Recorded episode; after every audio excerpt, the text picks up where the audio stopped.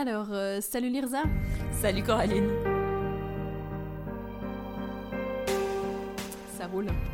Ça roule, merci, et toi? Mais ouais, ça va pas mal.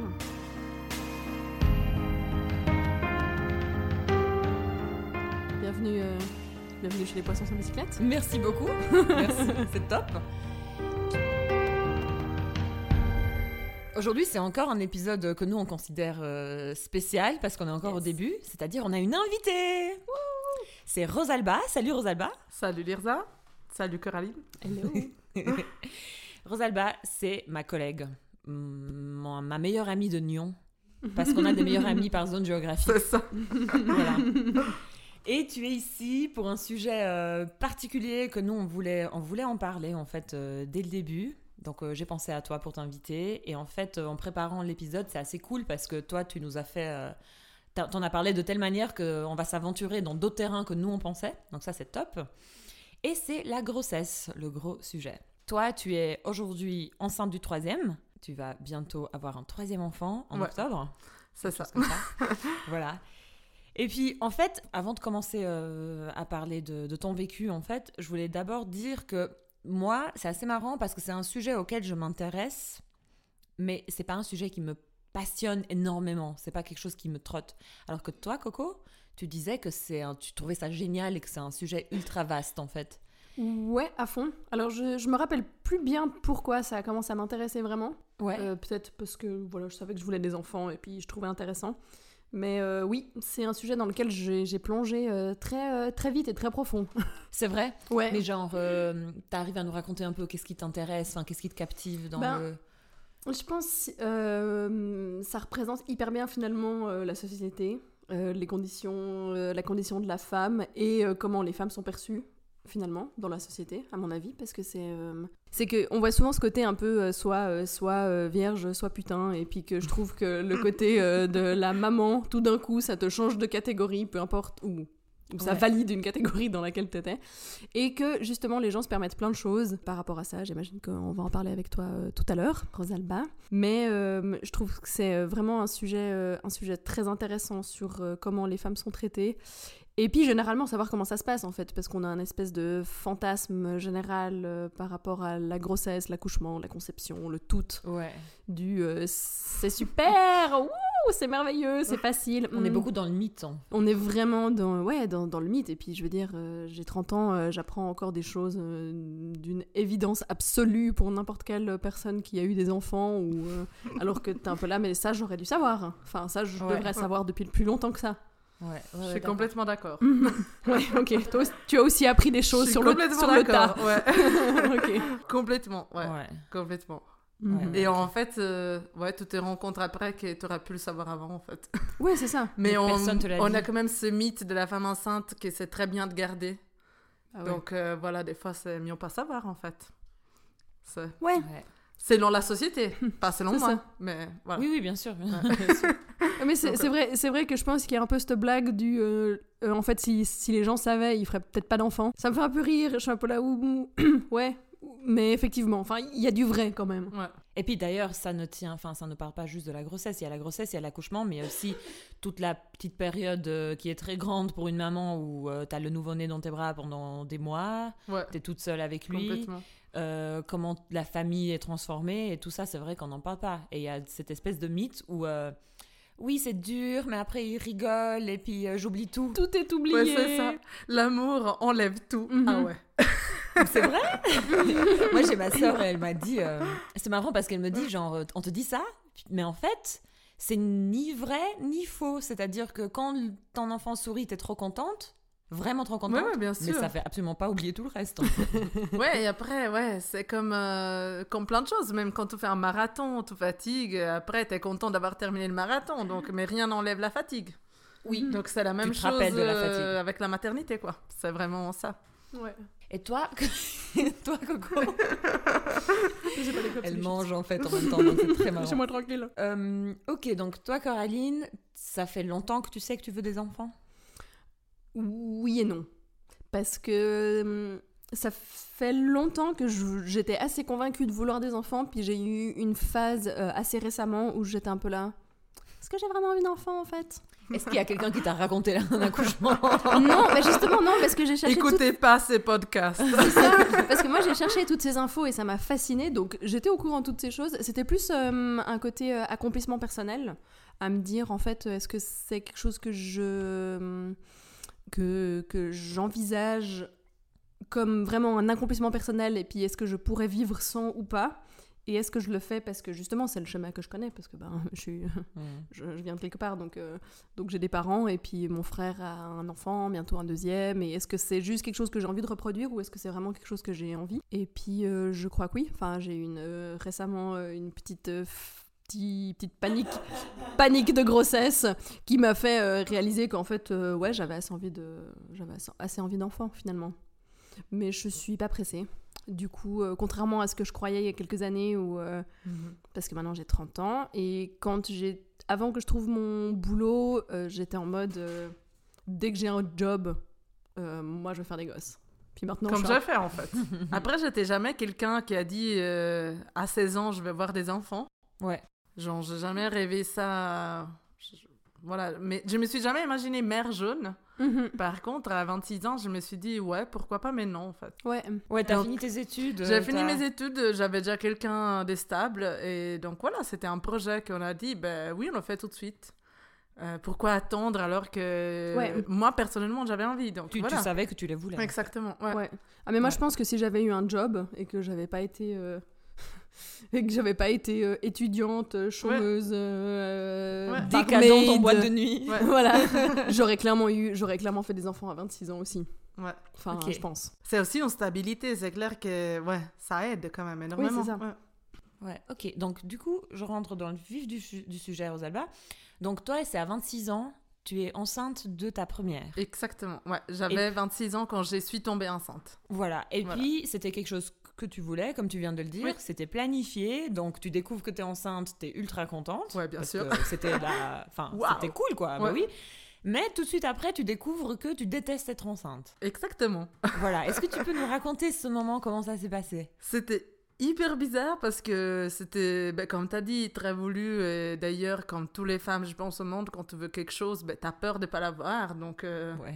Un peu là, bon, mais non, on s'y met, mais si ça arrive pas, qu'est-ce que je fais? On se projette toujours vers les négatifs alors que c'était C'est tellement vrai ce que très vite. Ouais. C'était vraiment hyper rapide, alors que normalement, on sait que c'est pas du tout très rapide. Donc ça, c'est aussi quelque chose qu'on doit dire. C'est extrêmement rare que ça soit si rapide que ça. Mais nous, Est-ce que c'était, pardon, si c'est trop intime, je couperai. non, c'est pas du Est-ce que intime. c'était du premier coup Du premier coup. Ouais, c'est ah pas ouais. du tout intime, c'était vraiment du premier coup. Donc voilà, j'étais hyper contente sur le coup. Je me suis dit, ben voilà, j'aurais pas le stress de- d'essayer pendant six mois ou une année. Oui, et d'avoir le temps de te dire Ex- est-ce que je peux pas avoir Est-ce que je suis prête? Est-ce que mon corps veut pas d'enfant? Et donc euh, voilà, toutes les Mhm. idées que tu peux avoir dans la tête. Et sauf qu'en fait, assez rapidement après, je dirais, euh, j'ai fait un rendez-vous chez la gynéco assez rapidement pour des autres problèmes de, santé. Et donc elle m'a dit, ouais, même si c'est très dur dans la grossesse, on contrôle quand même, juste histoire d'être serein euh, au début de la grossesse. Et sorti de ces rendez-vous, j'étais hyper mal. je me suis rendu compte qu'en fait, j'étais contente de me projeter avec un enfant, mais je voulais pas être enceinte.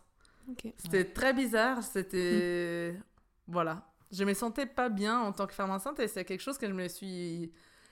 que j'ai pris avec moi toute la grossesse Mhm. et que j'ai eu beaucoup de peine à réaliser, j'ai eu beaucoup de peine à assumer en fait. Je pense que je l'ai assumé beaucoup trop tard. Mhm. C'était un peu dommage, mais hum, voilà. Donc, Est-ce que tu penses qu'il s'est passé quelque chose dans ce, dans ce rendez-vous chez la gynéco? Non, pas du tout. Pas Mais- du tout. Euh, Pas quelque chose de forcément négatif, mais juste qui t'a vraiment fait réaliser que là, t'étais dans ce rôle de la Alors femme peut-être enceinte. c'est ça. Oui, alors Ouais. peut-être c'est vraiment Mhm. genre au rendez-vous, Ouais. je dis ah mais là ça y est quoi. Genre mon corps, il a quelqu'un à son intérieur. Alors je suis pas du tout quelqu'un qui pense que des cellules c'est déjà des êtres humains, Oui, oui, ok. mais euh, effectivement tu te dis ah ben là il y a y a bien sûr marche arrière si on veut et voilà mais en tout cas je- mon corps il est en train de faire un truc dingue. Et voilà cette sensation des responsabilités ou Ouais, je sais pas, c'était assez difficile à porter alors que j'ai voulu ces enf- cet enfant et je, je suis hyper contente de l'avoir. Mhm. Mais Ouais. en soi, sur les moments, c'était pas facile. Mais ton, ton inconfort, c'était plus euh, le c'était vraiment plus le côté un peu du concept que, que physique. Enfin, c'est plus tu dis Alors, en bon, fait, il y a les un- nausées des premiers trois mois sont chiantes. Ouais, c'est pas, c'est pas le fun. Après, euh, j'ai j'ai eu la chance de- d'avoir des nausées qui se sont arrêtées effectivement après trois mois. Après, je trouve, voilà, cette sensation, elle est pas partie. Et en fait, c'est empiré parce que il y avait beaucoup d'autres choses. C'était pas seulement le fait d'être enceinte et mon corps qui change, mais il y a tout qui va avec qui va plus. Et en fait, c'est comme s'il y a un petit truc dans ta grossesse qui te plaît pas. Et en fait, j'avais tous les cartes du château de cartes qui tombaient. Ouais, ok. Genre, mon idéal des grossesses parfaites Mhm, mhm. est tombé euh, chaque mois, euh, tombé de plus en plus, quoi. Ok. Donc, euh, Ouais, du coup, euh, qu'est-ce qui tombait en premier? Alors euh, que c'était facile, parce que justement, les premiers mois, c'est pas du tout facile. Il y a plein de nausées, Ah donc ouais. c'était. Ouais, On t'a fait croire que c'est facile et en fait, c'était pas Oui, et après, euh, que d'un coup, en fait, euh, ben, moi, c'est ce que j'ai ressenti après, ça se trouve. facile. Il n'y a pas beaucoup de monde qui ressentit ça, mais c'est vrai qu'à partir du moment où tu es enceinte, tu rentres dans une case, comme euh, quand tu es noir, euh, comme quand tu es homosexuel. euh, c'est en condition, c'est clair, c'est temporaire, Ouais. mais c'est en condition dans laquelle tu rentres. Et d'un coup, euh, tout le monde pense savoir quelque chose sur toi. tout le monde a l'impression pouvoir euh, dire des choses, euh, s'approprier des, des ton espace privé, juste parce que tu es enceinte Mhm. faire des commentaires qui feraient pas forcément hors grossesse, voilà. Et donc en fait, d'un coup, quand tu es enceinte, tout devient hum, bah, à l'intérieur d'une case de la société, quoi. Ouais. Et moi, ça, j'avais pas supporté du tout. J'ai Ouais. j'ai- j'ai eu des situations où je disais pas que j'étais enceinte. J'ai eu la chance que ça soit très peu, jusqu'à très tard, juste parce que je voulais pas Mhm. qu'on m'ait parlé en tant que femme enceinte, mais qu'il m'ait parlé en tant que femme, quoi. Ouais, ouais, ouais. Donc, ouais. Voilà. Ouais, c'est vraiment ce moment où t'appartiens à la société en fait. T'es Oui, devenu c'est dans le domaine public Oui, de c'est ça. voilà, la Et- Tu future maman. Exactement, ouais. Et donc, clair. en fait, dès que tu es enceinte, tout le monde sait comment ça va être ta vie après. Donc, euh, il t'apprend déjà des choses, hein, tu verras. Oui, Tu verras, tu verras. le pire, c'est les mères enceintes, en plus, les mamans déjà. Ou... Ouais. Ça, c'est quelque chose qui, voilà, c'est toujours très compliqué. Ouais, les gens te euh, projettent complètement leurs expériences et oui. ou leurs mythes Oui. euh, slash Alors, je fantasmes. suis, je suis absolument pour les partages, mais c'est vrai que t'es, tout de suite exposé à la société, en fait. Mhm, mhm. Et on a beaucoup plus de, de jugements sur ce que tu fais. Si tu vas en vélo, tu vas en vélo. euh, si tu bois de l'alcool, tu bois de l'alcool. euh. Alors, j'estime que c'est des choix que chacun doit faire, enceinte ou pas. Donc, Ouais. euh, moi, j'ai fait des choix en tant que femme enceinte que ma, mes sœurs, mes connaissances n'ont pas fait. Et voilà, quoi. Oui, Mais c'est assez vite euh, jugé par la société. Toi, tu m'as parlé du fait que même avant que tu sentes ce regard de la société, il y avait un sentiment euh, très désagréable, c'est que t'étais, tu devais être ultra responsable de ton corps maintenant. Oui, ça, c'était horrible. Ouais. Parce qu'en fait, j'ai senti un peu le fait que, voilà, du coup, mais non, pendant six mois, c'est à toi, Rosalba, D'assurer. d'assurer. Genre, Ah ouais, ouais. Ça, c'était quand même euh, quelque chose de très, très désagréable parce que j'ai toujours pensé en enfant comme quelque chose qui appartient au couple. Ouais. Et là, pendant neuf mois, ça l'était pas. Ouais, ouais, ouais. C'est vraiment un moment où la personne qui t'accompagne dans ces voyages, il peut pas faire grand-chose. Oui, ok, peut t'aider, il peut faire la vaisselle, il peut faire plein de choses, mais en réalité, il peut pas t'aider avec l'enfant que tu es en train de grandir. Et en réalité, c'est toi qui dois pas manger des sushis. Exactement. C'est ça. Oui. Qui- Après, ça peut hein. être des petites choses, mais c'est aussi moi qui a dû arrêter le sport parce que j'en pouvais plus, parce que j'étais fatiguée. C'est aussi moi qui a dû arrêter plein de choses dans ma vie, alors que mon compagnon, il pouvait continuer à faire Mhm. euh, ce qu'il voulait, quoi, mon partenaire. euh, donc voilà, ça c'est. Donc là, je vais crever l'abcès tout de suite parce qu'on en a parlé. Toi, tu es le genre de femme où tu prends pas une fierté particulière à porter l'enfant. Et si ça pouvait être le mec qui pouvait le porter, euh, toi, ça t'arrange. Et moi, je pourrais signer le contrat. je l'ai dit vraiment à Sébastien, que je salue d'ailleurs. Merci pour tes efforts. Alors, je suis vraiment. euh, Après, c'est clair, on est un couple qui fonctionne euh, très bien avec les partages des tâches. On, on, améliore... on s'améliore chaque jour, on n'est pas parfait, hein. Mais on a toujours fondé les couples sur ça. Et c'est vrai que lors du- de la grossesse, c'était 100% moi. Et Ouais. c'était vraiment Ouais. ça. Alors que déjà, l'accouchement, le mari, les compagnons peuvent prendre une grande partie du rôle. Genre, c'est clair, il ne doit pas coucher. mais elle peut accompagner assez activement la Mhm. femme. Ouais. Par contre, la partie avant, euh, c'était très très dur et ça, c'est quelque chose qui m'a. Alors, vivement les hommes qui peuvent porter des enfants. Ouais, tu te sens vraiment, tu t'es vraiment senti seule dans Oui, cette, euh, dans oui. cette expérience, quoi. Seule, Seule à subir, ouais, c'est ça. en fait.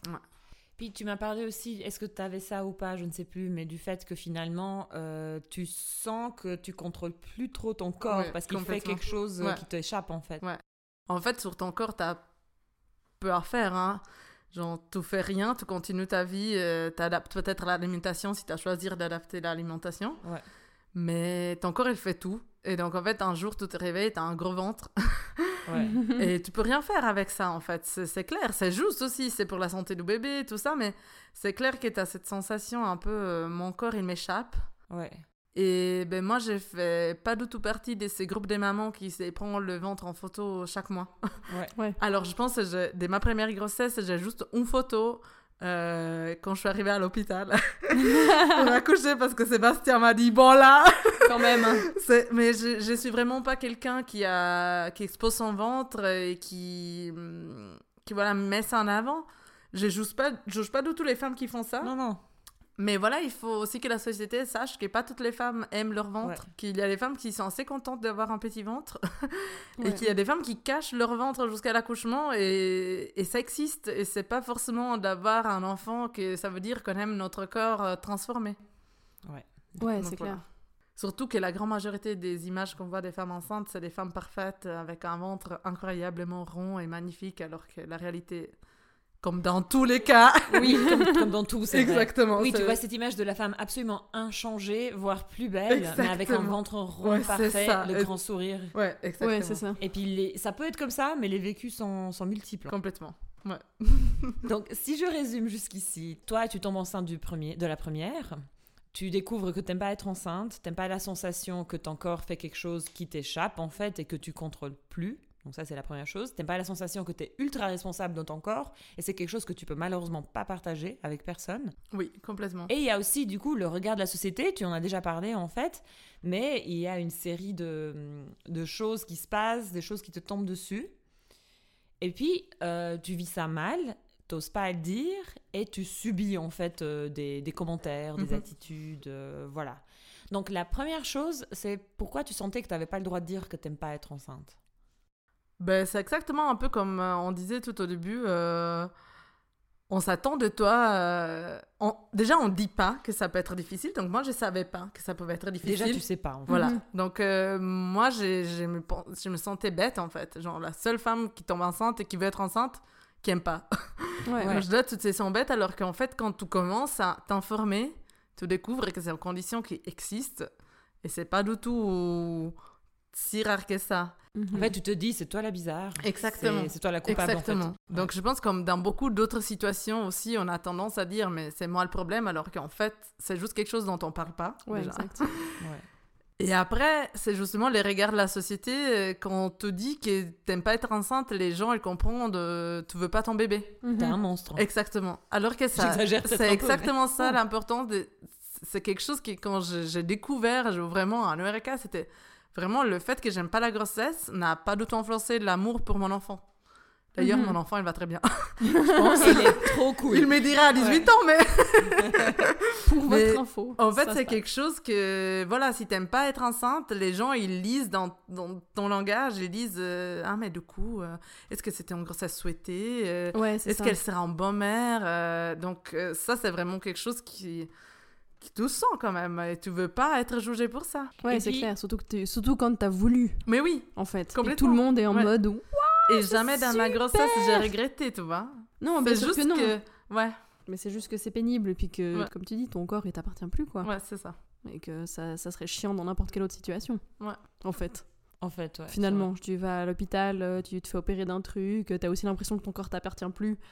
Complètement. Euh, ça veut pas dire que t'es vrai. pas content euh, qu'on Ouais. t'ait euh, sauvé la vie peut-être lors d'une opération. C'est juste Ouais, que bah, faut, faut te réhabituer à une nouvelle chose en fait, à une nouvelle réalité, à un nouveau corps. Donc c'est une évidence. Complètement. Mais bon. On n'est pas encore là. Mais tu vois, toi, tu dis c'est une évidence, mais euh, parce que tu t'es intéressé à la question, puis tu as Mhm. fait monstre des recherches, mais c'est vrai que moi, comme une bolos, et ça j'aimerais en parler, je sais que je t'ai dit des choses qui que ça t'a saoulé en fait. Oui. Genre, je t'ai dit, euh, ah, ton ventre, il est vraiment petit pour 5 mois. Et puis, euh, moi, je, je dis ça de manière juste à la con, Oui. tu vois. Je dis ça. Ouais. Enfin, je sais même pas de quoi je me mêle, Ouais. mais je me mêle. Mais c'est ça, ouais. Et, je me euh, mêle. Parce que moi, je viens pas chez toi et je te dis, ah, mais tes cheveux ont vachement poussé. mais non, en fait, c'est clair que je veux pas non plus dire qu'on doit éviter tout commentaire. Mais c'est clair que, voilà, c'est comme euh, pour quelqu'un de couleur, peut-être qui a des cheveux particuliers, si on lui touche les cheveux, ça lui Oui. dérange, quoi. Bah oui, moi, euh, les gens qui venaient vers moi et me touchaient les ventres, alors c'était un angoisse, quoi. Ça, ça c'est un truc qui, me- qui fascine. euh, Que les gens se permettent de toucher les ventres des femmes enceintes. Non, mais je pense que c'est très culturel. hein. Moi, je suis italienne, je peux dire, à chaque fois que je vais en Italie, Ouais. Je suis, je- c'est déjà la troisième grossesse, donc j'étais en Italie enceinte. oui. Et c'est vraiment quelque chose que les gens font. Ouais. Parce que ton corps, ça devient tout de suite Ne domaine public, quoi. Ouais. C'est vraiment ça. Et même ici en Suisse, j'ai eu des situations, voilà, c'est même au bureau, en fait, des collègues. Ouais, donc, ouais. euh, après, c'est clair, je, je lui en veux pas, mais c'est vrai que c'est long, comment tu vis ta grossesse, ça peut être plus ou moins fatigant. Parce que si tu, si tu transposes ça, genre, à une femme pas enceinte, mais Oui. genre, jamais, moi, je vais venir te toucher le ventre, tu Ouais, vois, c'est ce côté-là. Genre, c'est tellement, euh, c'est tellement intrusif. hein. Ou bien si tu prends une femme qui a fait beaucoup de sport, donc elle a changé complètement la forme de, de ses fesses, tu vas pas les toucher parce qu'ils ont changé. Genre, tu peux, mais voilà. Mais euh, ta comparaison avec les noirs, je pense qu'elle est assez pertinente. J'espère qu'on ne dit pas de bêtises, mais c'est vrai qu'on on se permet tout le temps de toucher les afros. Oui, c'est ça. Mais complètement. Et euh, il Ouais. y a ce truc où on te ramène. En fait, on en parlait avec Coraline. À chaque fois, on en reparle. ce truc on, te- on te ramène à ton corps. Ouais. Oui. Exactement. Et la femme enceinte, c'est ça. C'est tout d'abord les ventres, puis la femme. Et Et puis la personne derrière, en fait. Et la personne derrière, c'est genre dernier plan. Exactement, oui. Ouais. Parce que, ouais, c'est comme tu dis, il y a le ventre, il y a le rôle que tu dois jouer Oui. en tant que Ouais. femme enceinte et qui tu étais avant. Ouais, exactement. ouais. Le alter Qui est oublié pendant neuf mois. voire plus. Parce que, plus, en tout ouais. cas, voilà, exactement. Mais vous trouvez pas que c'est monstre emblématique de ce truc que maintenant que tu es enceinte, euh, ben, tu appartiens à la société, donc tout Ouais. le monde se permet de toucher ton ventre parce qu'il n'est Exactement. pas à toi en fait? Oui, Enfin, je trouve qu'il y a un côté. Complètement, ouais. Ah non, moi je trouve que c'est vraiment justement, comme, comme tu dis, c'est tellement emblématique de, de, de comment, on, comment, on traite, euh, comment on traite la maternité en fait. Mhm. C'est ce côté, c'est toi qui élèves le futur. Le futur, c'est le futur, c'est la société. Donc la société peut faire ce que tu veux, ce qu'ils veulent avec euh, ce que tu représentes, quoi. Enfin, Non, mais du coup, j'en parlais avec une copine qui a des enfants. Elle dit en fait, la société, elle adore les femmes enceintes. C'est magnifique, c'est quelque chose de génial. Mais après, si tu y penses, une fois que t'as accouché, euh... voilà. on s'en fout. c'est d'une triste- Non, mais c'est terrible. En fait, une fois que t'accouches, ton compagnon, ton mari, en tout cas en Suisse jusqu'à l'année passée, avait un jour pour Voilà. être à côté de toi. c'est clair, on est dans un pays très bien pour beaucoup de choses, mais, Mais pas pour ça. voilà, t'assumes, hein. Ouais, vraiment. C'est ça. Mais alors, moi en tant qu'externe, euh, voilà, en tant que personne non enceinte, et effectivement, je t'ai dit, j'ai pas la même fascination que Coraline a eu avec la grossesse. Enfin, ce qu'on voit quand même, c'est que on te fait croire que l'expérience de la grossesse est genre incroyable, un peu euh, Mhm. quasi féerique comme ça. Et après, il y a toutes sortes de vécus déjà d'accouchement, t'entends des choses, mais... Oui. et les violences euh, gynécologiques, Ouais. on n'en Mhm. parle pas, enfin c'est pas le thème de, de l'épisode, mais voilà. Et après, il y a tout, tout le thème de- du postpartum, et même sans postpartum, la solitude que les femmes vivent seules à la maison avec un nouveau-né, c'est c'est un bouleversement psychologique quand même genre dingue. Mhm. On invisibilise ça entièrement, Complètement. Ouais, complètement. mais les... on n'en parle pas. Ouais. Et surtout pas quand t'es enceinte. ah non, oui. Mais c'est vraiment. Ça, ça m'a vraiment choqué, en fait. On Ouais. te dit pas comment c'est après. Ouais. Et je pense même si j'ai eu des... Avec ma première fille, j'ai une, j'ai une expérience très bonne. Ouais. Pas avec ma deuxième, mais genre une expérience très bonne au niveau euh, émotionnel. J'étais bien, mais c'était très dur. Ouais. Et et t'as aussi la peine à dire oui, je suis contente, bien sûr, mon enfant va bien, je suis très contente d'avoir un enfant. Mais waouh, c'est Ouais. Dur quoi, tout d'un coup c'est t'es dur. seule avec un Ma bébé vie a changé d'un jour à l'autre. euh, heureusement que, heureusement, voilà, c'est dommage que je dois dire heureusement que j'ai un mari engagé, mais Ouais, ouais, ouais. ouais. mais parce que malheureusement on doit encore dire heureusement, mais Donc voilà, quoi, c'est quand même, c'était très abandonné et rien te met à l'abri parce que pour finir, voilà, j'ai eu une grossesse avec un postpartum magnifique la première fois et ça m'a pas échappé à en dépression postpartum avec le deuxième. Donc Ouais. tu peux jamais savoir, c'est très très difficile et, et tout le monde s'attend que tu aies juste un bébé qui va bien et donc tu es contente, quoi. Ouais, c'est ça, Ouais. que ça soit Ouais. tout merveilleux, justement, parce que ton enfant ouais. est en bonne santé. Ouais. Moi, je vois déjà, enfin, à part ça, euh, genre, euh, j'imagine que, bah, tu dis, ta première grossesse, euh, le postpartum, euh, c'est très bien passé, pas de dépression ni rien, mais, euh, enfin, genre, c'est tellement de job. Oui. Euh, je sais pas, moi, euh, dans... j'ai pas très bien dormi euh, cette semaine euh, parce que la Suisse a gagné, euh, à, à en croire, a gagné l'euro, hein, et qui a juste éliminé la France. Moi, déjà, le lendemain, je suis un cauchemar. hein. Donc, Ouais. j'imagine ça, genre, sur 6, 7, 9, 10 mois, Ouais. avec un, un petit être dont tu es 100% responsable et dont tu, tu, connais pas finalement euh, à gérer. Mais c'est. euh, ouais. Ça, do- ça doit être trop dur, quoi, et trop stressant. Et on met Et on n'en parle même, pas. encore une fois, heureusement, entre guillemets, ton mari, il est quand même engagé, mais euh, on met quand même beaucoup de responsabilités sur la femme. Ah non, Oui, mais mais Mais complètement. ça, c'est encore une fois un autre thème, c'est pas le Complètement, ouais. thème d'aujourd'hui. Non. Puis c'est ultra bouleversant et on invisibilise. Et d'ailleurs, toi, quand t'es revenu de ton congé mat euh, Mhm. de la deuxième, on t'a fait plusieurs fois la remarque, ça a été les vacances Ouais. au travail. Alors ça, c'est vraiment genre euh, horrible. Cauchemar. Oui. Parce qu'en fait, c'est vrai, t'es absente euh, du travail, mais pour faire un autre travail. Oui. Et malheureusement, je pense que les gens, ils font ça vraiment comme blague, parce que surtout les, les personnes qui ont dit ça ont des enfants, donc ils savent très bien Ouais. que c'est pas des vacances. Est-ce qu'ils savent? C'est des hommes. Voilà, alors ça, c'est Mhm. vraiment la question. Ouais. Ouais, c'était des hommes, ça c'est sûr, mais C'est pas des femmes qui c'est vraiment ça. la blague qui te laisse un peu la, la merde à la gorge. Ouais, ouais. Mais vraiment, j'avais pas besoin de ça et tu sais rien de, de mon postpartum, tu sais pas comment je vais là, vraiment. Et Ouais. Ouais, c'est vrai. Faire un parallèle avec des vacances, euh, franchement, non. Est-ce qu'on devrait Ça- pas appeler ça un arrêt maternité? Parle d'arrêt maladie, donc euh, on Ouais. pourrait dire euh, Plutôt qu'en congé. un congé. Un congé. c'est En congé, ça fait tout de suite euh, Hawaï, Ouais, quoi. vacances, quoi. Ouais. Non, c'est tranquille. Je me suis occupée de mon bébé deux heures par jour. euh, J'ai pire bien dormi. Ouais. Et d'ailleurs, euh, quand toi, t'étais encore en congé, en arrêt maladie, en arrêt maternité, Maternité. Arrêt maternité. et t'allais pas bien à un moment donné parce Ouais. que c'était c'était difficile. Et puis, euh, je- un membre de notre équipe, je vais, rester Ouais. vague euh, au travail. il- C'était chou, hein, il m'a dit euh, T'as parlé à Rosalba aujourd'hui parce que je sais qu'elle va pas bien. J'étais là, oui, je sais, enfin, on en parle Ouais. et tout. Puis il commence à théoriser sur le fait que toi, t'irais pas bien parce que tu, tu venais de reprendre en fait le travail, Ok. t'étais encore à Oui, oui, partiel. oui. Et il me dit, mais ça doit être trop dur de laisser son enfant. et ça m'avait agacée. J'ai vu rouge. J'étais là, oui, parce que toutes les femmes sont censées adorer être Ouais. mère. Et la seule difficulté que Rosalba peut avoir en ce moment, c'est de quitter son bébé. Ouais, alors que Et je savais pertinemment que c'était pas ça ta difficulté, en fait. Oh mon dieu. Ça m'avait tellement saoulée. En fait, c'est horrible parce que vraiment, j'estime pour moi, c'est une chance. Après, il y a des mères qui sont pas comme ça. Mhm. J'ai la grande chance de jamais avoir eu la peine à laisser mon enfant. Ouais, parce que depuis le début, justement, on a très partagé avec mon mari. Donc, depuis le début, j'ai pris des moments pour moi. Ouais. Et c'était très bien, très sain. Et donc, en fait, c'est vrai que j'ai jamais eu la peine. Là, je peux les laisser. J'ai toujours pu les laisser très tôt. Très bien. C'est quelque chose que j'ai la chance d'avoir. Et après, voilà, pour des autres femmes, c'est différent. Mais pour les hommes, en surtout pour la société, pour moi, ça doit être horrible de laisser mon enfant quand je vais au travail. Ouais. Ça doit, Alors que, ouais. exactement. Alors qu'en fait, à l'occasion quand ma deuxième elle est née, j'ai c'était en plein Covid, c'est le premier jour de confinement, et ça s'est pas, pas passé comme je voulais, et j'ai eu de- des moments très très difficiles parce que j'avais ma grande à la maison tout le temps et Ouais. c'était pas mon, c'était pas comme je voulais, et c'était très très dur, et j'ai eu du temps à assumer qu'en fait pendant deux mois j'ai fait un job qui c'était pas prévu comme comme ça autant chargé. Et en fait, j'ai- pris ça et pour finir, à un moment donné, j'ai eu un coup de barre au niveau émotionnel et psychologique. Mais c'était pas du tout parce que j'avais repris le travail. Voire, j'étais extrêmement contente de recommencer le travail pour avoir quelque chose pour moi en tant que femme, en tant que femme accomplie, en tant qu'architecte que je suis et voilà.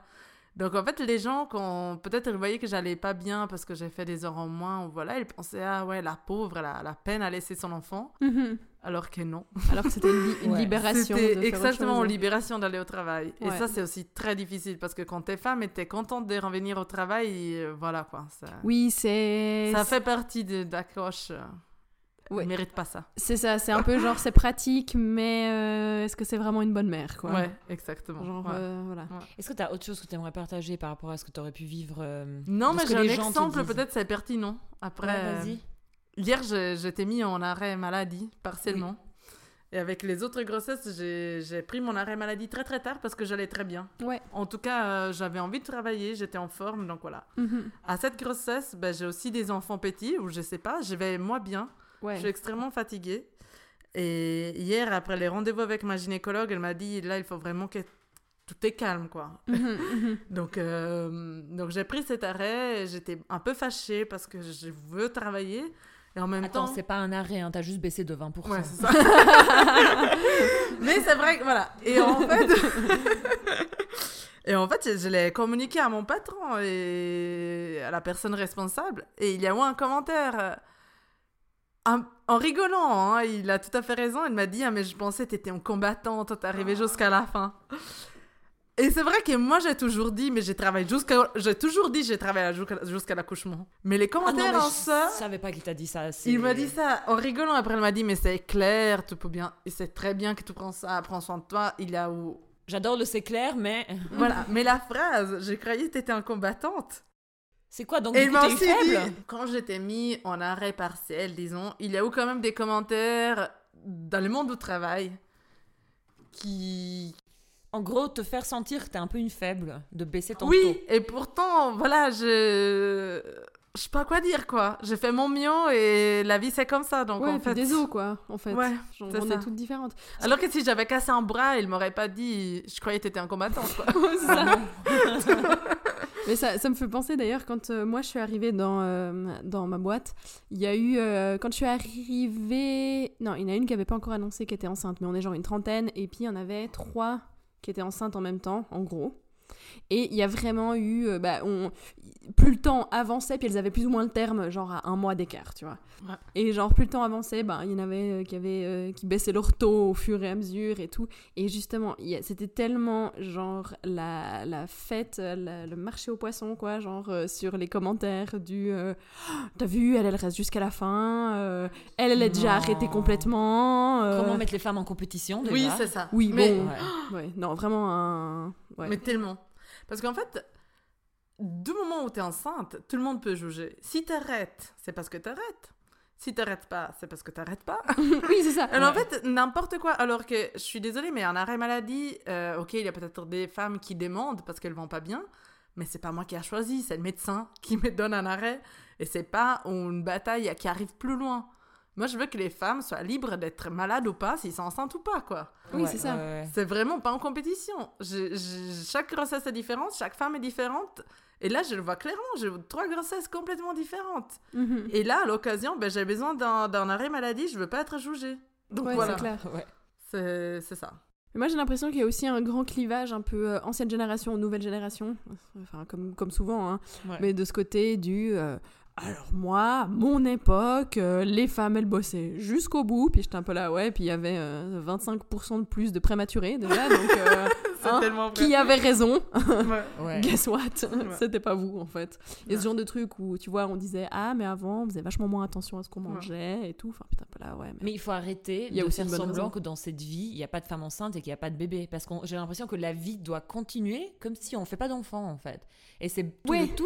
Tu vois, genre, vrai. tu bosses jusqu'au bout, euh, en- tu dois faire en sorte qu'on remarque presque pas que Rosalba a manqué du travail, Mhm. tu vois ce que je veux dire Oui. Et on doit tout invisibiliser. Ouais. Et en fait, je me rends compte que c'est un système déjà euh, ben, merdique Ouais. et basé sur la silence des femmes. Mais complètement. Ouais. Si tu te tais que c'était dur l'accouchement, si tu te tais que t'as pas Ouais. aimé ta grossesse, si tu te tais que le postpartum était difficile et tu retournes au travail genre 16 semaines après ou je sais pas quoi, ben on va faire comme si rien n'était et bim. Moi, je pense que mon, mon jour, euh, c'est- je pense que c'est la même sensation qu'ont les personnes hétéro, euh, homosexuelles quand ils font le l'outing. Ouais. C'est juste quand j'ai réalisé que je ne devais pas être enceinte et que je devais pas avoir la honte de ça. C'était juste déjà génial les jours où j'ai assumé et j'ai commencé à dire non mais en fait je déteste être enceinte. hein. Comment t'as commencé à l'assumer? En fait c'était assez drôle. Bah, déjà j'ai- les premiers mois c'était vraiment très très difficile. Vraiment. Ouais. Puis j'ai réussi à en parler avec euh, mon mari, c'était magnifique.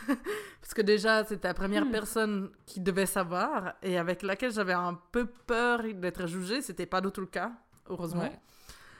Et puis j'ai une personne, une connaissance. euh, C'est une connaissance, c'est pas un bon ami. Ouais. Mais je suis allée chez elle et j'étais, je pense, au sixième, septième mois, quoi. Pardon, c'était ta première grossesse? Oui, c'est pendant Ouais. ma première grossesse.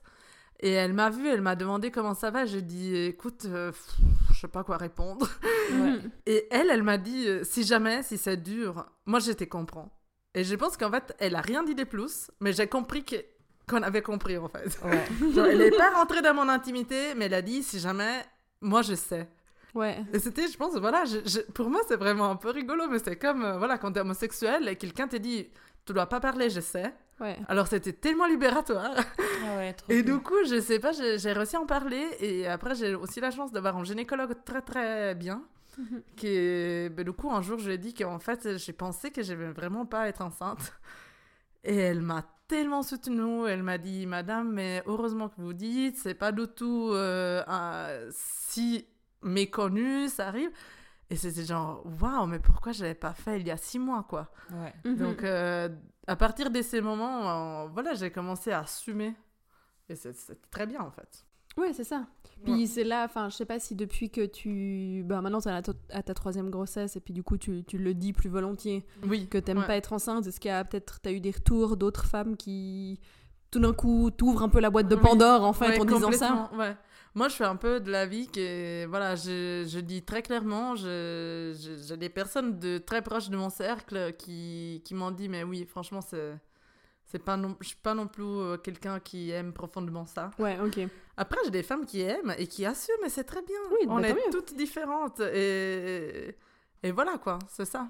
Ouais, c'est Ouais, clair. ouais. Effectivement, on est toutes, on est toutes différentes, mais, Ouais. euh, mais ça change pas que c'est hyper important de, de, de, rendre, de visibiliser ces situations où en fait t'es un peu là, ben ouais, mais moi on m'avait vendu un truc euh, paradisiaque, incroyable. Je veux dire, j'ai Instagram et Pinterest. euh, je les ai vus tous ces là- shootings exceptionnels, euh, les trucs que j'ai fantasmés, et puis après t'es sur place, puis t'es un peu là, ben ouais, enfin c'est un peu merdique quand même. Complètement.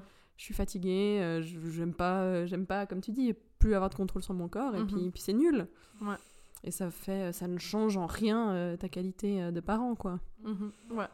C'est juste relou. C'est juste que la société, des fois, oublie que ça change en rien ta qualité des parents. Bah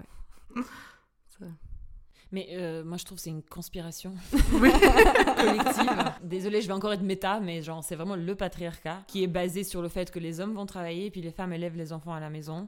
Et du coup, euh, si tu commences à dire que t'aimes pas la place qu'on t'a assignée, ben tu risques un peu l'ordre, quoi. Mais c'est... Enfin, c'est juste, Oui. c'est dit de manière un peu caricaturale, mais moi, tu quand tu me racontes ça, je suis là, mais c'est c'est juste clairement ça. Mais Et le sûr. patron qui te dit, je pensais que t'es une combattante. Ouais. Ça veut vraiment dire, je pensais que t'allais bosser plus et t'es un peu une Ouais. faible si tu bosses Ouais. pas plus. Et puis ça, c'est des valeurs de gens qui ne sont pas enceintes. Oui, Ouais. C'est des valeurs de mecs, quoi. exactement. Ouais. Et de travail, et de capitalisme, et puis de tout ça. Enfin, enfin désolé, je suis un peu peut-être. Et après, euh, malheureusement, on sait très bien, euh, même les femmes peuvent être très compétitives entre elles, parce que ça, c'est aussi le rôle du patriarcat, c'est de nous Mhm. mettre euh, toutes l'une contre l'autre. Et là aussi, euh, je suis désolée, mais t'as aussi beaucoup de femmes qui ont tendance à juger, qui ont tendance à, voilà, à dire, euh, mais pourquoi t'aimes pas? Alors que, genre, Mhm. comme si c'était complètement exceptionnel ta vie, quoi. Et, Ouais. et ça, c'est vraiment, pour moi, c'est typiquement le patriarcat. On- on- depuis qu'on est petite, on est mise en compétition, on doit être les plus belles, les plus intelligentes, les plus, les plus, les plus. Ouais. Et voilà, quoi. ça. Puis tout ça pour arranger les mecs. Oui. Complètement. que, Ah non, non, euh, complètement. Ouais. Ouais, ouais. ouais. ouais. Puis moi, du coup, j'aimerais partager un truc parce que récemment, j'ai plusieurs amies qui ont été enceintes et j'ai à chaque fois tellement mal vécu ça en fait. Et la der- le, le dernier déclic pour moi, c'était euh, après, juste après Noël. Bref, on sort juste voir euh, des potes. C'est un couple, on aime bien et tout. Et elle, elle est enceinte de six mois. Du coup, nous, on venait juste de le savoir parce qu'avec le Covid, tout ça, je sais pas, on savait pas en fait. Mhm. On l'avait su il y a une semaine avant. Puis on les croise et puis euh, on discute de plein de choses. On discute beaucoup de grossesse aussi. Il y a eu quelques attitudes que je vais pas décrire. Bref, je rentre à la chambre d'hôtel. Vincent, il est allé voir d'autres potes. J'arrêtais pas de pleurer. Mais vraiment, genre, euh, moi, j'étais, en fait, j'étais tellement mal enfin vraiment, vraiment mal. J'étais là, mais comment je vais vivre comme ça en fait? Enfin, d'une souffrance pas possible que j'arrivais pas à mettre le doigt dessus.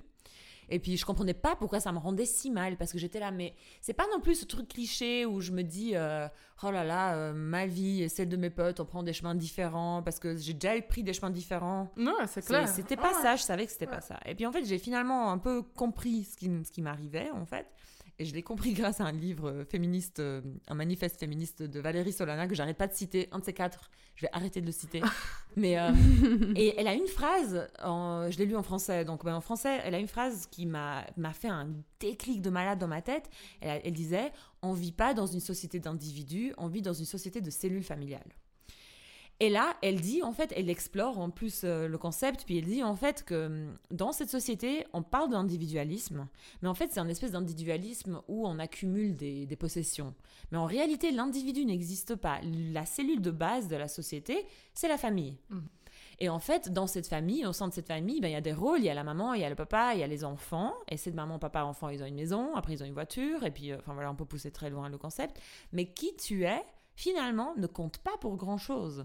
Et je sais que je dis rien de révolutionnaire, et puis elle non plus, mais c'est le fait que finalement, à un moment donné, enfin très bien, tu t'es amusé pendant l'adolescence, tu t'es amusé à ta vingtaine, t'as voyagé un peu, t'as fait des festivals, c'était top, et t'as pris quelques drogues, mais ensuite, faut se conformer, Oui. faut rentrer dans le moule, Oui. il faut que tu sois la maman, le papa, et il faut que tu crées ta cellule familiale. Et moi, du coup, ce que je vivais, je pense, c'était cette espèce de... que ces potes-là, euh, ils existent plus en fait en tant, en tant qu'individu. Oui. C'était une perte, c'était un deuil en fait. Et tout d'un coup, en fait, c'est même pas des potes, c'est des potes de mon mari, mais genre, euh, j'avais l'impression que je voyais plus la personne, je voyais la maman. Je voyais plus la Mhm. personne, je voyais le papa. Et ça m'est arrivé tellement souvent ces temps-ci, genre des amis euh, qui ont eu des enfants. Je les ai pas vus pendant un an, un an et demi. Et ça m'est arrivé vraiment, on parle que d'enfants. Mhm. Et j'étais à un souper une fois, j'étais là, mais j'ai dû demander quatre fois est-ce qu'on peut changer de sujet, s'il vous plaît, Oui, en fait. Non, mais complètement. Le sujet n'était pas changé. Ouais. Et aussi, genre récemment, j'ai été à un apéro de départ d'amis aussi qui ont un enfant, justement, mais parce qu'on a maintenant la trentaine, la trente-cinquaine, tout ça. euh, C'est l'âge, quoi. C'est l'âge. tout d'un coup, j'étais là, ben moi je suis une femme, j'ai pas d'enfant, et je me suis rendu compte que j'étais au balcon en train de boire des bières, entourée de mecs. Je me retourne, j'étais là, elles sont où les femmes? Elles elles parlent d'enfants. toutes dedans avec les enfants. Ouais. Et euh, parce que j'aime le dire parce qu'en plus souvent on dit que le sexisme c'est le truc des classes populaires, Ouais, je sais pas ouais. quoi. Là c'est un truc au centre-ville de Lausanne que des Ah non, architectes. bobo, c'est- hipster, c'est un bobo ouais. exactement, ultra bobo et mais coupé à couteau. Ouais. Et je suis sortie de là vénère. Mais Je sais ça, pas si- Et puis juste juste pour te dire en fait que ouais et puis c'était assez marrant parce que quand toi t'étais enceinte du deuxième ça allait encore, mais j'étais là. En fait, je pensais que le deuxième, ça irait mieux parce que t'étais déjà maman quand je t'ai connue. Mais c'était quand même Ah ouais. dur. J'étais là. Mais, bah, mais j'étais plutôt. Parce que je t'ai connue maman. Du coup, j'étais là. On déjà potes et était maman, donc ça va aller. Mais j'étais là. Mais il y a quand même les mois de grossesse, tout ça. J'étais un peu mal. Et quand c'était le troisième, j'étais là. Putain Et puis, tu m'as dit. En fait, tu m'as dit, mais j'ai toujours voulu un troisième. J'étais là. En plus, j'allais jamais échapper à ça. C'était vraiment. C'est trop dur pour moi. Et parce que je l'ai. En fait, les premières personnes qui étaient enceintes dans ma vie, vraiment, c'est mes sœurs. Et je l'ai vécu tellement naïvement, mes sœurs, en mode genre, c'est trop cool, parce que c'est trop cool. Genre, j'avais un neveu tout d'un coup. Il était super. Tu vois, et j'ai vécu ça avec tellement de, joie. Et après, j'ai vu les difficultés que mes sœurs ont vécues après. Donc, J'ai vécu ça comme une trahison, en fait.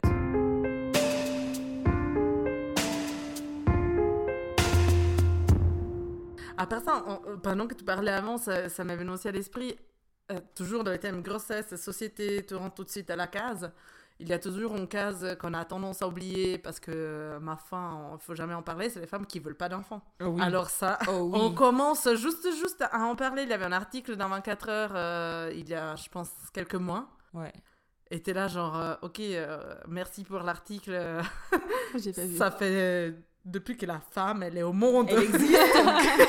Il y a des femmes qui veulent pas d'enfants. Mais on, Ça fait on 2020 peut pas en parler ça parce que ça fait peur. parce que c'est vraiment genre les patriarcats, elles veulent une femme qui soit contente d'être mère, qui assume son rôle de mère et qui, qui Mhm. fasse toute sa vie ça. Et dès que tu veux pas rentrer dans la case femme contente d'être mère et être enceinte, ben c'est foutu pour, euh, pour le système. Ouais. Ouais. Ouais. C'est c'est ça. Tu déroges. euh, Ouais. Et déjà, les regards des hommes, euh, mais même moi, j'avoue, j'ai j'ai un couple d'amis et quand elle, elle nous a annoncé qu'elle voulait pas d'enfant, j'étais beaucoup moins loin de mes réflexions féministes à l'époque et je l'ai jugé. Mhm. Oui. C'est Ouais. bien d'en parler, C'est que c'est ce qu'on fait ici, chez les poissons sans bicyclette. on parle de nos billets Oui, personnels. non, c'est ça. c'est vrai. Je- Ouais. Je, l'ai jugé juste par instinct parce qu'on est comme ça. Je dis, mais Ouais. comment à 27 ans tu peux dire que tu n'auras jamais d'enfant? Quel Oui, est ton toujours- problème? Alors c'est ça. pas un problème. Ouais. C'est ça. le- le- je le veux pas de voiture, envie- elle veut pas d'enfant et voilà.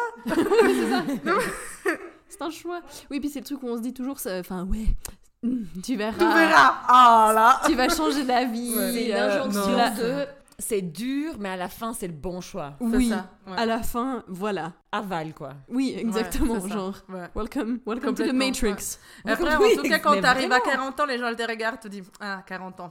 Ah, la Voilà. pauvre, ta vie est vide de ouais. sens. Ah, elle a pas d'enfant. Alors, moi, j'avoue que j'ai la chance d'avoir ma tante, la sœur de mon père, une des sœurs de mon père, qui, par choix, a jamais eu d'enfant. Mhm. J'avoue, c'est une énorme chance. Parce que moi, C'est j'ai une pas ça énorme dans ma chance famille. parce que elle était, je dis pas ma deuxième mère, mais c'était quelqu'un de assez de référence pour moi. Euh, j'ai pas grandi avec elle, mais j'ai fait des choses avec elle que j'aurais jamais fait avec mes parents. Et c'est quelqu'un que j'apprécie beaucoup. Et je- elle a jamais eu d'enfant, donc moi je me suis jamais posé la question. Puis je pense autour des 18 ans, je me suis dit mais pourquoi elle a pas d'enfant? Est-ce qu'elle a pas réussi? Est-ce que parce qu'elle a un mari, mhm, donc mhm. voilà. Et là je me rappelle très bien que euh, plus tard je lui ai demandé en fait, comme on demande, je dis mais pourquoi t'as pas eu d'enfant? Elle dit j'ai jamais eu d'enfant. J'ai jamais voulu avoir d'enfant. C'est ouf. Et ça. c'était Pas tellement clair. Et, et donc, c'était ma tante. J'étais là. Bon, moi, j'ai j'ai seulement profité de ça parce que du coup, j'ai fait plein de choses avec elle que j'aurais pas pu faire Bah ouais. si elle avait eu d'en- d'enfants. Donc, franchement, je me suis dit, mais t'imagines, elle, euh, née dans les années 60, Ouais, c'est euh, clair. dans les années 90, euh, on- je pense que dans ma famille, il y a eu 15 enfants d'un coup. et elle, elle était mariée, elle voulait pas. Donc, en fait, euh, waouh. C'est ouf. Ouais. ouais. C'est vrai que moi, Coraline, je suis un peu l'inverse de toi, j'ai l'impression. Mhm. C'est-à-dire que je suis, enfin, je suis vraiment pas, je sais pas si je vais faire des enfants. Ouais. Enfin, vraiment, euh, c'est très ouvert comme ça. En revanche, j'adore les enfants. Toi, tu dis, genre, si c'est pas euh, les enfants de mon sang et tout, je m'en bats les, je m'en bats le clito. je m'en bats le clito. Ouais. Je veux instaurer l'expression, je m'en bats le clito. Mais genre, Salomé, ta fille, je l'adore. Mais Ouais, genre, ouais. c'est honnête, tu vois, je fais pas semblant parce que Mais c'est fille. Je l'adore. Et en plus, on n'a pas besoin de faire semblant avec les non, enfants. Vraiment, j'adore Oui, voir Salomé depuis que je la connais. Je la trouve géniale. Et puis, euh, Magda aussi, mais Salomé, je la connais Mais c'est plus. différent, mais c'est aussi sain que ça soit différent. C'est des Ouais. voilà. Et puis euh, Pranvera, c'est une autre pote à moi. Elle a deux enfants. Je m'entends avec Isaac, euh, son premier fils. Je m'entends ultra bien au point qu'il m'a envoyé des messages vocaux pour me dire tu viens quand manger des pizzas chez Oh. nous. J'étais là oh putain. J'ai bien. Trop chouette. Donc j'adore. En fait, j'adore les enfants. Mhm. Et si j'essaie, si je fais une espèce de auto-observation comme ça, c'est parce que j'adore justement leur individualité en fait. Mhm. C'est vraiment des personnages. Chose qu'on perd en fait. Oui, c'est ça, qui sont, que- qui, qui sont propres à eux-mêmes, Oui. vraiment, en fait. Et Ouais. puis ça, ils sont pas tous cool, hein, mais certains. Bien sûr. Salomé, sa fille, elle est géniale. Mais après, c'est- tellement comme ça. Moi, je- comme tu peux apprécier des gens, tu apprécies des enfants ou des autres. donc C'est comme Oui. ça, quoi. C'est c'est Oui. tout à fait logique. Oui, c'est ça. Si on sort du schéma qui nous impose, quoi. C'est. Ouais. Ouais. Ouais, mais moi j'ai une, euh, une des meilleures amies à ma mère aussi qui a, euh, ben, euh, qui a pas encore 60 ans. Euh, ils n'ont pas eu d'enfant non plus avec son mari parce qu'ils en voulaient pas. Et j'ai toujours eu ce truc et j'ai toujours senti ce genre de petites injonctions de c'est bizarre en fait. Ouais. Parce qu'elle Ouais. est hyper sympa. Complètement. En Comment, fait, en étant si sympa et avec un mari, elle n'a Oui. pas fait des enfants Oui, c'est ça. Ouais. Et puis euh, récemment, une fois, on avait, euh, son mari était chez mes parents et puis on discutait et puis il disait que vraiment, euh, bah euh, voilà, bah, il voulait pas d'enfant et que, que les gens leur offraient des trucs, euh, genre euh, de fertilité, qu'ils leur faisaient Des passer plantes. des, massa Oui, des les messages. massages des couples. Non, des Wow. messages, genre en mode tout le temps, les gens qui. Voilà, qui tombent. Mais tu sais, genre, je suis un peu là, t'imagines comme c'est intrusif en fait, où on, en fait les gens s'intéressent. euh, c'est c'est même pas à ton bien à ton bien-être, c'est vraiment que tu rentres dans le moule et que tu fasses comme les autres, quoi. Ouais. Parce que, Oui, nous on en fait, toi t'en fais aussi, quoi. Tu verras, c'est super. J'en fais. Moi, j'ai eu un moment assez de ouf à part ça, que j'ai eu de la peine à assumer pendant longtemps parce que, en tant que féministe, j'étais pas à l'aise avec ça. Mhm. Avec le fait que, ben, tu sais, des fois, on a de la peine à reconnaître nos propres Oui, biais bien sûr. et puis nos propres trucs qu'on a avalés. C'est qu'en fait, euh, euh, j'étais pas sûre si je voulais des enfants, mais je l'assumais pas. Donc, Mhm. en fait, c'était une lutte interne pour comment, me, comment rentrer dans le moule, en Mhm. fait. Ouais. j'arrivais pas parce que à ce jour je peux pas dire que je veux pas d'enfants parce qu'encore une fois comme je le dis genre j'adore les enfants et tout ça et je suis sûre que ce serait une source de beaucoup de bonnes Mhm. choses. Mais euh, j'arrivais pas à assumer que finalement, j'étais pas sûre. Et euh, jusqu'à Ouais. ce que un jour, ma mère, qui est en général quelqu'un de quand même qui veut que des choses rentrent dans le moule, tout d'un coup, elle a eu, elle a, elle a- c'est assez drôle, elle, elle a vraiment des moments de lucidité assez dingues en général. Elle m'a dit, m'a dit, mais tu sais, euh, si tu veux pas d'enfant, c'est pas grave. Hein. Elle m'a juste dit ça. Et puis après, elle m'a dit, puis si t'en fais un, puis c'est trop de travail, moi je viens volontiers un mois en Suisse et puis je t'aide. et puis en fait, juste le fait qu'elle m'a dit, si tu veux pas d'enfant, c'est pas grave, hein, ça m'a fait un. Mais c'est tellement vrai. Ouais. Mais c'est là que je me suis rendu compte, moi, en tant que féministe, euh, indépendante, blablabla, genre l'injonction posée par mes parents, Oui. C'est énorme. à quel point elle pesait, quoi. C'est énorme. Mhm, mhm. Et elle a dit ça une fois, maintenant elle le dit plus, maintenant elle me fout la pression, mais moi ça a suffi en fait, une fois. Ouais, à Mais savoir ça, que- c'est- vraiment le cas. Tu sais que quand j'étais enceinte de ma première, c'était justement très très dur d'assumer que j'aimais pas la grossesse. Et Ouais. en plus, j'étais enceinte en même temps que ma sœur. D'ailleurs, c'est le cas aussi aujourd'hui, qui chaque semaine nous envoie la photo de son ventre sur la chat. Ok, ok, ok. Et moi, je supporte plus. Je- je- Mais bon, après, c'est comme ça, bref. Et j'avoue que donc, pendant ma première grossesse, j'avais ce souci d'accepter déjà ça, de le reconnaître, d'être sûre de ça. Et bah, du coup, j'avais commencé à en parler avec cette copie, cette collègue, avec la gynéco. Puis un jour, mes parents sont venus en Suisse, c'était, je pense, un mois avant la- l'accouchement. Et, et j'avais un contrôle gynéco, et alors je suis allée en voiture avec ma mère. Ils étaient en voiture, donc elle m'accompagnait. Et on avait genre vraiment ces 15 minutes toute seule d'intimité en voiture. Et elle m'a demandé comment ça allait. Et je lui ai dit, mais franchement, ça va bien. La grossesse va très bien, mais moi, je déteste être enceinte. Ouais. Ouais. J'ai réussi, je l'ai balancé un peu comme ça. Je dis, il faut briser la glace, quoi. Oui. Ça m'est sorti. Et ça m'a trop touchée parce que ma mère, elle a dit, mais je t'ai dit la vérité quand j'étais enceinte de toi. C'était vraiment très très dur. C'était des autres situations parce qu'en fait, euh, elle, elle m'a raconté à cette occasion, à l'aube de, ma- de mes 30 ans, en fait j'avais 26 Ouais. ans, j'ai appris que ben, j'étais pas une grossesse facile pour elle pour des autres raisons. Et que voilà, donc elle pouvait comprendre ça. et c'était juste génial. Je me suis dit, mais waouh, pourquoi je l'avais pas dit avant En fait, c'est vraiment Ouais. tous ces moments où tu t'es dit, mais vraiment, on est tellement là, on doit démontrer qu'on va bien, on, a- on doit être toujours au top, alors qu'en fait, super. les personnes qui sont autour, euh, ils savent en fait. C'est juste qu'on Mhm. n'ose pas en parler. Mhm, Genre, mhm. c'est jamais écrit. Oui, c'est ça. Puis moi, c'est c'est vrai que j'ai eu ce genre de discussion un peu bah, avec des amis qui ont eu des enfants, ou dire genre, mais euh, tu vois, même après aussi, en mode, mais comment ça se passe? Enfin, vous le vivez bien ou pas?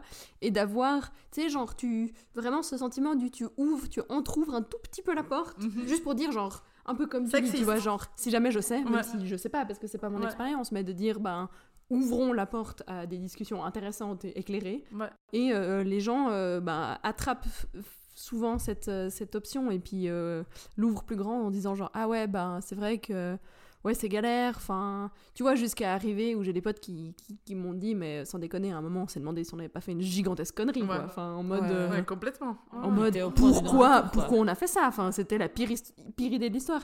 Et puis et puis c'est pas grave c'est une période de leur vie. Là j'ai d'autres potes qui aussi étaient en mode euh, le, après le premier euh, c'était euh, mais mais mais jamais de la vie t'en fais un deuxième tu vois ils disent ça les deux mais les deux premières années en mode Ouais. mais jamais de la Ouais. vie puis voilà là ils ont un deuxième et puis c'est trop bien puis ils sont Ouais. contents mais juste dédramatiser en fait Oui. le fait que, que euh, cette espèce de d'omerta générale Oui. sur, euh, sur la grossesse en fait et puis sur la vie de parents parce que c'est pas facile et qu'il faut arrêter de fantasmer ce truc Oui. et euh, ça veut pas dire que ça va être affreux pour tout le monde mais Mais oui. mais voilà juste juste parlons-en Oui, complètement. Ouais, il y a un vrai manque de réflexion juste euh, terre à terre autour en fait. Oui. Mhm. Il y En a fait- ce truc où il faut le faire et il y a ce mythe qui c'est naturel de le faire Mhm. et que c'est toujours la bonne décision si tu l'as fait. Du coup, ça nous empêche de juste réfléchir terre à terre et puis euh, discuter terre à terre en fait. Et juste Mhm. sentir les, les émotions qu'on a vraiment. Voilà, exa- exactement. ouais. C'est- Ça, c'est vraiment très important, en fait. Genre Mhm. Moi, par exemple, là, avec mes filles, je dis, euh, des fois, je dis, euh, j'ai des journées mauvaises parce que, voilà, je suis encore enceinte et c'est pas toujours euh, fleur et c'est pas toujours magnifique. et à mes filles, je leur dis, je dis, écoutez, euh, aujourd'hui, je suis fatiguée et être enceinte, c'est pas facile. Et elles ont trois ans et un an.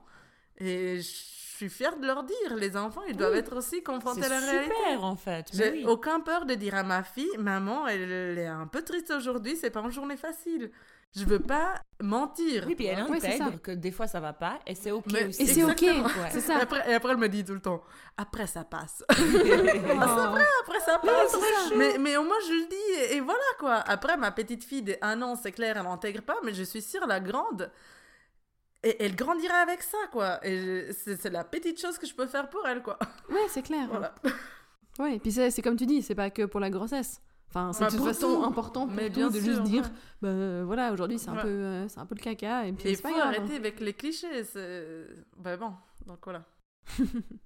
voilà. Euh, j'ai j'ai regardé un documentaire, rien à voir, parenthèse, sur Billie Eilish. Puis, tu sais, elle est toute jeune, elle a Mhm. 16 ans dans le truc. Et puis, euh, à un moment donné, elle discute avec sa mère. Puis, elle dit, elle, je, crois que, je crois que c'est le sujet, c'est qu'elle elle a une chanson où elle parle de sentiments de suicide, en fait. Donc, Ouais. c'est très Mhm. difficile. Et, euh, et puis, la maman lui fout un peu la pression en mode, genre, est-ce que tu es sûr que tu veux parler de ça? Parce que c'est pas cool, un truc comme ça. Ouais. Puis elle dit, elle dit un truc genre, c'est tellement, elle le dit tellement simplement, elle dit genre, je comprends pas pourquoi on peut pas juste aller mal. Oui. Juste genre, Parlons-en. parce que c'est un poids de plus de devoir en fait al- ne pas aller mal. Alors que si t'acceptes juste que ça va mal, Ouais. déjà t'enlèves la moitié. C'est clair. C'était assez, enfin, la lucidité de Billie Eilish à 16 ans, c'était assez dingue. quoi. Mais moi, je rêve un monde où les femmes peuvent faire ça. Comme on a rêvé d'un monde où les homosexuels, où les... toutes les minorités ont pu exprimer leur appartenance à la société de manière... C'est ce qu'on veut faire ici au podcast. C'est ça Mais je rêve vraiment un monde où les femmes sont libres, mais libres, libres, genre pas la liberté qu'on a Pas aujourd'hui. libre d'avoir accès à des trucs seulement si t'es parfaite. Non, c'est c'est libre de vraiment Libre être. pour les hommes, c'est ça. Nous, Ouais. aujourd'hui, on est libre pour une société basée sur les hommes. Et franchement, aujourd'hui, être homme hétéro, c'est la case la plus facile de la société. Je n'ai Blanc. marre. Ouais. De- ouais, blanc, Ouais. voilà. Alors, à chaque gradin, ça monte en difficulté. Et, et donc, voilà, moi, je, je, je, je pense avoir énormément grandi avec les grossesses. Juste à mes réflexions aussi, parce que j'ai compris ça, en fait. Ah non, mais en plus, après, on parle pas de toutes les femmes enceintes grosses Ouais. Qui ont pas de ventre parce que quand t'es en surpoids t'as plus de poids, son ventre ça se voit pas. Donc en fait, euh, il vit aussi dans une situation très très difficile où les gens disent ah mais on voit pas. oh, les commentaires, Merci, quoi. même pas, ouais. Et et t'es tout le temps dé- t'es tout le temps en avant. C'est vraiment une situation très désagréable. Bon, je n'ai marre quoi. Ouais, c'est ça. Est-ce que je peux partir dans un spiel un peu féministe euh, Oui. Parce qu'avant, Complètement, avant, tu disais, Vas-y, vas-y. Parce qu'avant tu disais du fait que tu as eu un, ce petit 15 minutes avec ta maman et puis tu as Ouais. juste dit que t'aimais. Et puis en fait, euh, en fait, moi j'hallucine à quel point Simone de Beauvoir est juste dingue. Parce qu'en fait, c'est voilà, elle a écrit son livre, euh, enfin il y a, il y a 70 ans, je sais plus combien de temps ça fait. Et puis elle avait déjà compris et c'était déjà sur papier tellement de choses en fait. Et puis un truc, moi ça m'a vraiment tilté et dit, c'est que le, le, la particularité de la cause féministe et le problème central, entre autres, hein, c'est le fait que nous, on n'a pas de communauté, en fait, en tant que femme. C'est qu'elle parle du fait que, par exemple, euh, quand... et C'est les années... Je sais plus dans quelle année elle a publié. Je sais plus si c'était 50 ou 60, Moi, mais semble genre... que c'est les années 50. 50 encore, hein, c'est je- assez tôt. Ouais. Ouais. Et puis en fait, elle dit par exemple, euh, bah, toutes les grèves, les manifestations, tout- tous les rassemblements, euh, la communauté de la classe ouvrière, par exemple, bah, c'est passé dans les usines parce qu'on Mhm. travaille par exemple dans les usines, les conditions sont terribles, on est là ensemble, on peut discuter, on peut partager et ça crée une entité politique en fait. Alors que par dessein, le patriarcat est tel que toutes les femmes sont dispersées chez les hommes. Complètement. Parce que tu bosses chez le patron, tu vis chez le mec. En plus, c'est nous, enfin, on est, on a de la chance de vivre en 2021. Mais oui. mais euh, jusqu'à il y a pas si longtemps, tu pouvais pas avoir de compte en banque, tu pouvais pas travailler en Suisse sans avoir le permis de la permission de ton mari, tu pouvais rien faire sans ton mec. Donc il fallait que tu te maries bien, c'est-à-dire dans une bonne situation économique. Tout dépendait du mec qui, chez qui tu étais en fait. Et donc on n'a pas de communauté. La communauté féminine, elle est récente en fait. Parce qu'on commence à être indépendante, on commence à pouvoir bosser, on commence à, et du coup, on commence à pouvoir discuter. Et en fait, tout le MeToo, c'était ce truc euh, grâce aux réseaux sociaux, en fait, où tout d'un coup, ah, on peut parler, Ouais. et c'est hashtag MeToo. C'est-à-dire, Ouais. moi aussi, moi aussi, moi aussi, moi aussi. Et c'est un- une communauté qui était juste impossible. Et puis, euh, moi, ça m'a trop fait un, un mind-blowing euh, de, de putain de ouf en Ouais. lisant ça. J'étais là, mais ouais, en fait, on est instrumentalisé et puis on n'est pas ensemble. Complètement. ouais. Et parce qu'il faut choisir le meilleur mari, ben, on, On, est, en en compétition. compétition. Ouais. Bah oui. Les meilleurs jobs, une fois que tu peux avoir un job, bah voilà. Et puis il y a pas. Et souvent les patrons, c'est les hommes, donc la compétition féminine, c'est encore pour un homme. Voilà. Et de toute façon, euh, Euh. il y a moins de meufs qui bossent que des mecs, donc il y a moins de place pour les femmes, donc c'est plus de compétition, du coup Ouais, c'est plus tendu. Complètement. Et Ouais. puis, euh, ouais, vraiment, je suis féministe, ouais. c'est terminé. J'ai jamais, euh, vraiment jamais pensé à ça. Mais moi aussi, ça m'a fait un. côté de. Ouais, genre vraiment. Tu- parlais de ça et, j'avais, et je voyais vraiment le. Ouais. le- l'emoji. euh, Les qui- Mais De Beauvoir a dit ça à les années 50. Elle a sorti le deuxième, siècle, euh, le deuxième sexe, a été publié en 1949. 49 Oui, on sort tout juste ma- de la Deuxième ma- Guerre mondiale. Ma grand-mère, quoi. I'm just wow. saying. La meuf, Ouais. mais oui. Comme quoi, tout va mieux maintenant, c'est changé, c'est bon. 1949 et en fait moi bon je veux pas partir dans mille branches mais en fait euh, non rien je vais pas partir là-dessus j'allais- parler de De Beauvoir en fait On doit parler 16 heures oui exactement Ah, c'est clair. Fais-toi, fais-toi une petite note, on en fera un épisode une prochaine fois.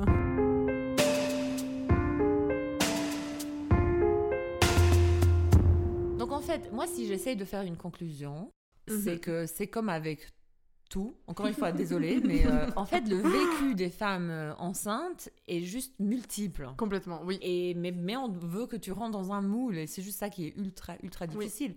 C'est toujours ce truc en fait où on, on schématise comment ça doit être et tu dois rentrer dans le schéma et euh, tu viens déranger le schéma. Et je suis sûre que ces schémas, c'est pas fait par des femmes.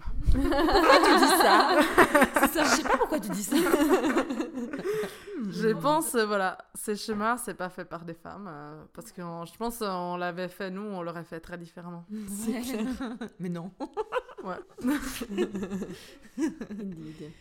Ouais, Ouais. c'est super. Ouais. Toi, Coraline, est-ce que tu veux toujours avoir... C'est marrant parce que Ca- Coraline et moi, on a un deal tu m'as déjà prouvé que tu le respectes. Oui, C'est quoi? C'est que moi, je ne veux plus vivre ce traumatisme où j'ai une pote qui vient me dire je suis enceinte. Moi, j'étais préparée assez bien. hein. Oui, oui, oui. oui. Toi- toi- alors, oui, je toi- pense que toi, t'as aussi dû signer des petits papiers avant. Oui, oui, oui. Mais j'ai dit à Coraline, je veux savoir quand vous êtes en train de Ouais. essayer d'être Mais ça, c'est aussi très bien. Et parce que moi, il y a eu la phase où euh, une fois, je suis venue, euh, je suis venue chez toi, Ouais. Lirza, et j'avais, euh, je faisais pour la première fois de ma vie un mois sans alcool. Sauf que moi, je le faisais au mois de février parce que je travaillais encore en boîte de nuit avant. Ouais. Et du coup, je me suis dit, je vais, au lieu de faire le dry January, j'ai fait le dry February. Et euh, j'ai vu, j'ai lu la panique, genre la peur panique dans les yeux de Lirza, en mode t'es enceinte, j'étais là non, non mais t'es sûre que t'es pas enceinte, oui, là, je fais juste un mois sans alcool, non non mais t'es vraiment enceinte, et j'étais là, Tu genre- verras en mars. j'étais là mais je te jure, je te jure, vie de ma mère, vie de ma mère, je suis pas enceinte, et euh, voilà, et à ce moment-là puis- j'ai j'ai compris euh, l'importance du truc. vraiment. Parce que cette année, t'as aussi fait un deux mois sans alcool. J'ai fait, ouais, six semaines. Ok, c'est bon. moment. Elle, elle est venue Un mois et demi, quoi. un mois et demi. J'ai voulu faire deux, euh, ça m'a saoulé. Je J'ai pas fait un ça. mois et demi. Puis elle est venue manger chez nous, puis elle m'a écrit, elle m'a dit si jamais je fais deux mois sans alcool, mais je ne suis pas enceinte. Et moi j'étais vraiment genre je te crois pas, je me traumatisme. Oui, c'est ça. Non, mais Alors- par contre, je sais que c'est très bien de parler des sectadies aussi, parce que on n'entend pas souvent ça, en fait. Comment vivent les autres gens notre grossesse? Oui. Mais parce que moi je vis ce truc, en fait euh, vraiment je veux pas faire la victime ou quoi, mais je, vis, je vis vraiment ce truc où tout le monde me quitte sans aucun regret, parce que de toute façon, bah, on fait ce qu'il faut faire, c'est-à-dire Ouais. on devient des parents, et notre amitié qu'on avait ensemble, ben, elle est en bas de l'échelle des priorités. Mais et moi je suis là, mais je perds tous mes potes. Ouais. Et euh, c'est trop dur en fait. C'est très important parce que moi personnellement, j'ai jamais vécu ça. J'ai pas imaginé que des amis pouvaient vivre ça. Et Ouais. ça, c'est aussi notamment quelque chose que ouais, c'est hyper bien d'en parler. Puis mon souci, comme je t'ai dit avant, mon souci primaire, c'est pas juste que je perds mes potes, parce qu'on Ouais. perd des potes tous les jours. Ah, je viens d'enquêter une aujourd'hui. Mais euh, c'est ce truc où euh, on perd les individualités en Oui, fait. oui, oui, non, non, mais je vois très bien. hein. J'ai très bien compris le discours et c'est hyper bien qu'on qu'on en parle aussi. C'est Ouais. C'est ça. Donc Coraline, merci de respecter notre pacte. J'ai vraiment apprécié à part ça. Oui, avec plaisir. Et justement, quand j'ai eu ma, ma- je, je me suis dit, il faut que je donne toutes les informations que je peux à Lirza. Genre, quand je lui ai dit, genre, ouais, je crois que je voulais pas d'enfant, mais en fait, finalement, oui. ouais. Et j'ai été très sport quand t'as dit ça. Et t'as été très sport. euh, C'était un peu genre, très bien. Merci de m'avoir dit. C'était très, euh, très euh, séance chez le psy. Oui. Merci, merci de m'avoir dit, d'avoir pris Ton vécu en est important. ton vécu est important. Merci d'avoir pris en considération mes sentiments. Ouais, vraiment. Mais à part ça, c'est vraiment important. Franchement, si, si c'est pas là où, où, où t'es capable de dire les choses, ben, pff, Oui. c'est un peu tristoun, quoi. Ouais. Bon, moi, c'est ce que je disais à Lirza, tu vois, j'étais un peu là. Alors, parce que, tu vois, par exemple, avant, tu disais que, hum, oui, bah, les premiers mois, c'est pas facile parce que t'as des... Enfin, c'est malade, là- quoi. Voilà, Ouais. souvent, c'est là que t'es le plus Ouais. malade.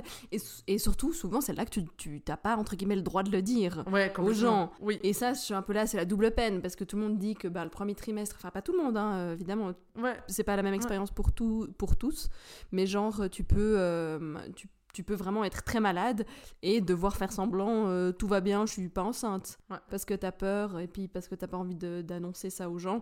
Puis je disais à Lirza, c'est un peu la même, en fait, enfin elle n'est pas dans ma tête, mais moi Mhm. je, je pars du principe que si j'ai des amis, enfin il y a un cercle proche d'amis avec qui j'ai envie de communiquer. Oui. Genre dans les premiers mois, de toute façon. Bah ouais. Parce que t'es un peu là, écoute. euh, Moi, c'était assez drôle parce que chose je- spécial. Je l'ai dit très très tard. Ouais. La première, ouais. Et en fait, ben, surtout là, avec la première grossesse, t'as quand même encore une vie des, des, des gens sans enfants. Oui. Donc tu vois énormément de monde et tu bois pas d'alcool. Genre, c'était à l'occasion, j'ai fait le test et mon mari a fêté ses 30 ans le lendemain.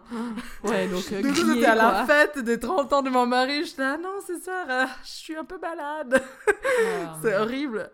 Mais. euh, Et après, t'as le droit, ça c'est super bien ce que tu dis, t'as le droit de le dire à des gens que tu veux et t'as le droit aussi de pas le dire en fait. Ouais, c'est. C'est un peu là aussi, tout le monde s'attend. Alors t'attends trois mois et après tu le dis. Après, Oui, c'est ça. Là, cette grossesse, je- des gens auxquels je l'ai dit, j'étais au cinquième mois, ils m'ont dit Ah, mais déjà au cinquième? Mais ta gueule Ah Je dis ce ouais, que je veux. C'est un peu. Ouais, c'est un peu. Je dis quand voilà. je le veux. Ouais. Ouais, c'est clair. Mais c'est très bien. Ouais, super. C'était super, hein Rosalba, merci beaucoup. Merci venue beaucoup. Merci à vous. Chez les poissons sans bicyclette. Oui.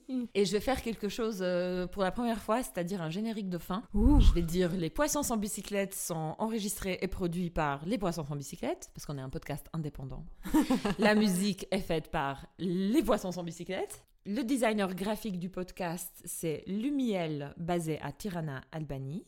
Ouh, oui, oui Et puis, bah, vous pouvez nous écouter euh, dans toutes les plateformes podcast et nous trouver sur Instagram, arrobase les poissons sans bicyclette, tout en pluriel. Et si vous avez des vécus à partager, surtout, n'hésitez pas à nous écrire sur Instagram.